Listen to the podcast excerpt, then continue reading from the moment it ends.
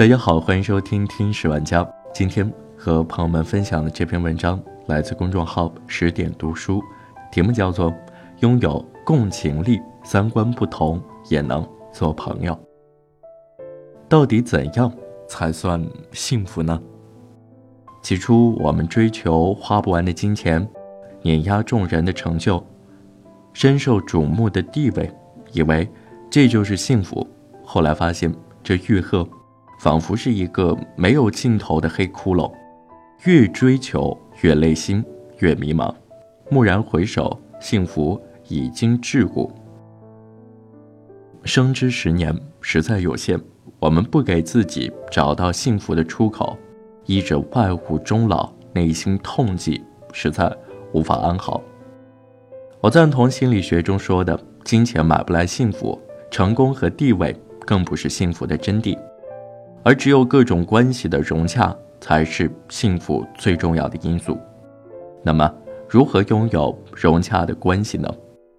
亚瑟说：“只有当我们变得有同情心，能够真正理解他人的感受时，我们的内心才能收获一直寻觅的融洽的幸福。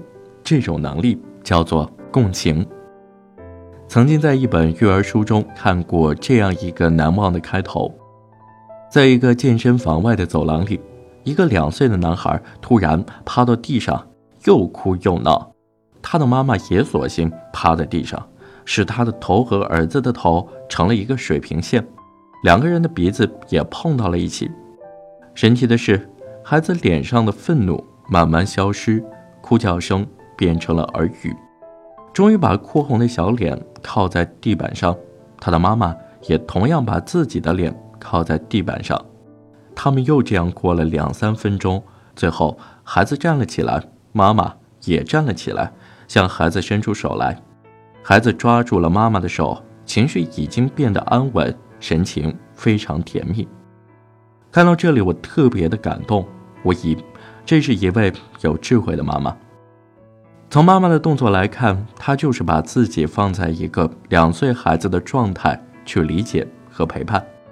安抚孩子发泄情绪的生理需求，而不是成人的视角去讲道理和打骂。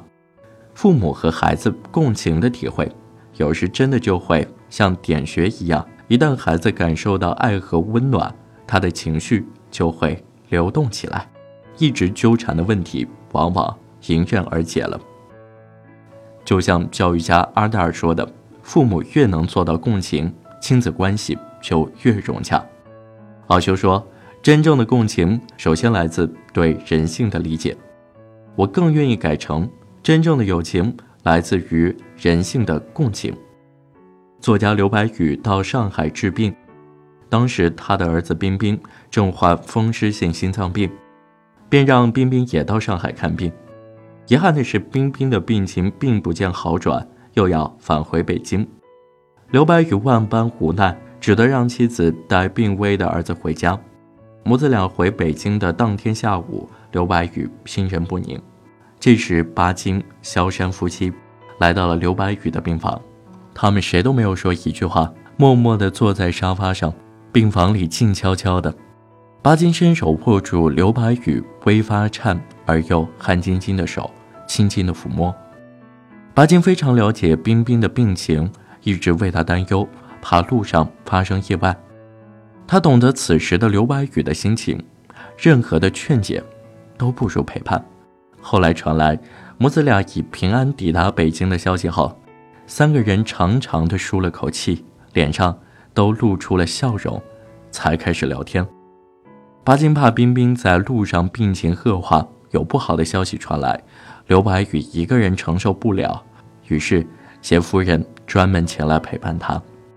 刘白羽对此深深的表示谢意，巴金却摆了摆手，淡淡的说：“没什么，正好有空，只想陪你坐一坐。真正的朋友，一方遇到难处，另一方从不讲道理、邀功劳，而是从对方的角度出发，和他同一情感触点，真正的做到共情、体谅和陪伴，甚至宠溺。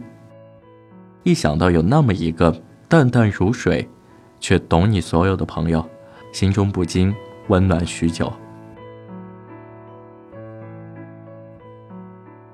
两个人在一起时，我们总是想要为对方做点什么来表达深情。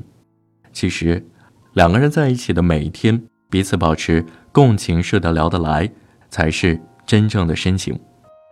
在民政局工作的朋友曾给我讲过一个故事：一天，有两个客户来办理离婚，朋友问起缘由，是因为妻子有一天回家后和丈夫抱怨：“累死我了。”一下午谈了六个客户，似乎一个也没谈成。看吧，这就是你的能力不行，你的话术有问题。妻子委屈的哭了很久，觉得丈夫不理解她的付出，还说风凉话。丈夫实在不耐烦了，说：“嗨，你这个人怎么不识好歹？我在帮你，还跟我哭哭啼啼。”妻子也不示弱，帮我？你要是真帮我。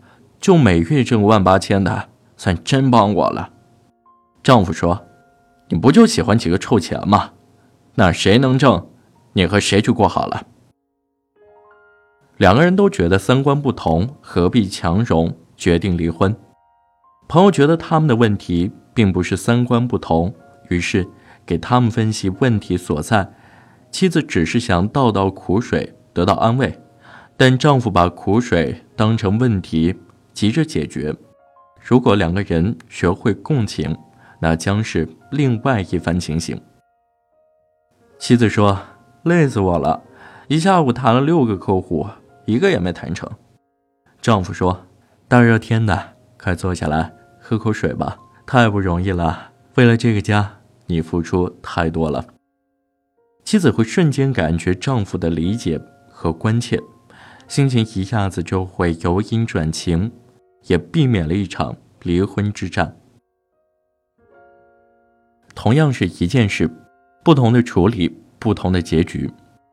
前者让人晦暗失望，顿觉薄凉；后者产生的共情，让人暖心。在朋友的劝说下，当时丈夫就和妻子道歉了，说他一直知道妻子的付出和不易都是为了他。妻子也哭着说：“他也任性了，没有意识到他在给自己想办法。”两个人随后就牵手回家了。看吧，夫妻经营之道的重要功课就是共情，努力学会换位思考，善于倾听，同时表达尊重和理解，夫妻间的烦恼就会大事化小，小事化了，感情也会因为默契而越来越好。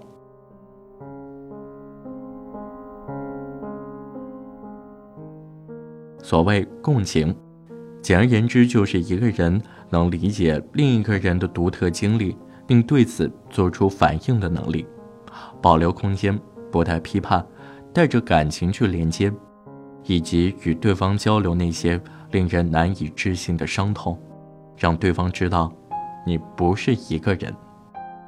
诚如重启中说，安慰一个哭泣的人，最好的方式不是说不要哭。而是说，你一定很痛苦吧？想哭就哭吧，或者，如果我是你，我也会哭。严歌苓在《第九个寡妇》一书中说，人之所以能感到幸福，不是因为生活的舒适，而是因为生活的有希望。共情的体验是人们心中希望的火苗，它是一种高级修养，更是我们毕生追求的。幸福之道。好了，这就是今天的节目，感谢你的收听，欢迎扫描屏幕下方的二维码进群和我聊聊吧，我们下期再见。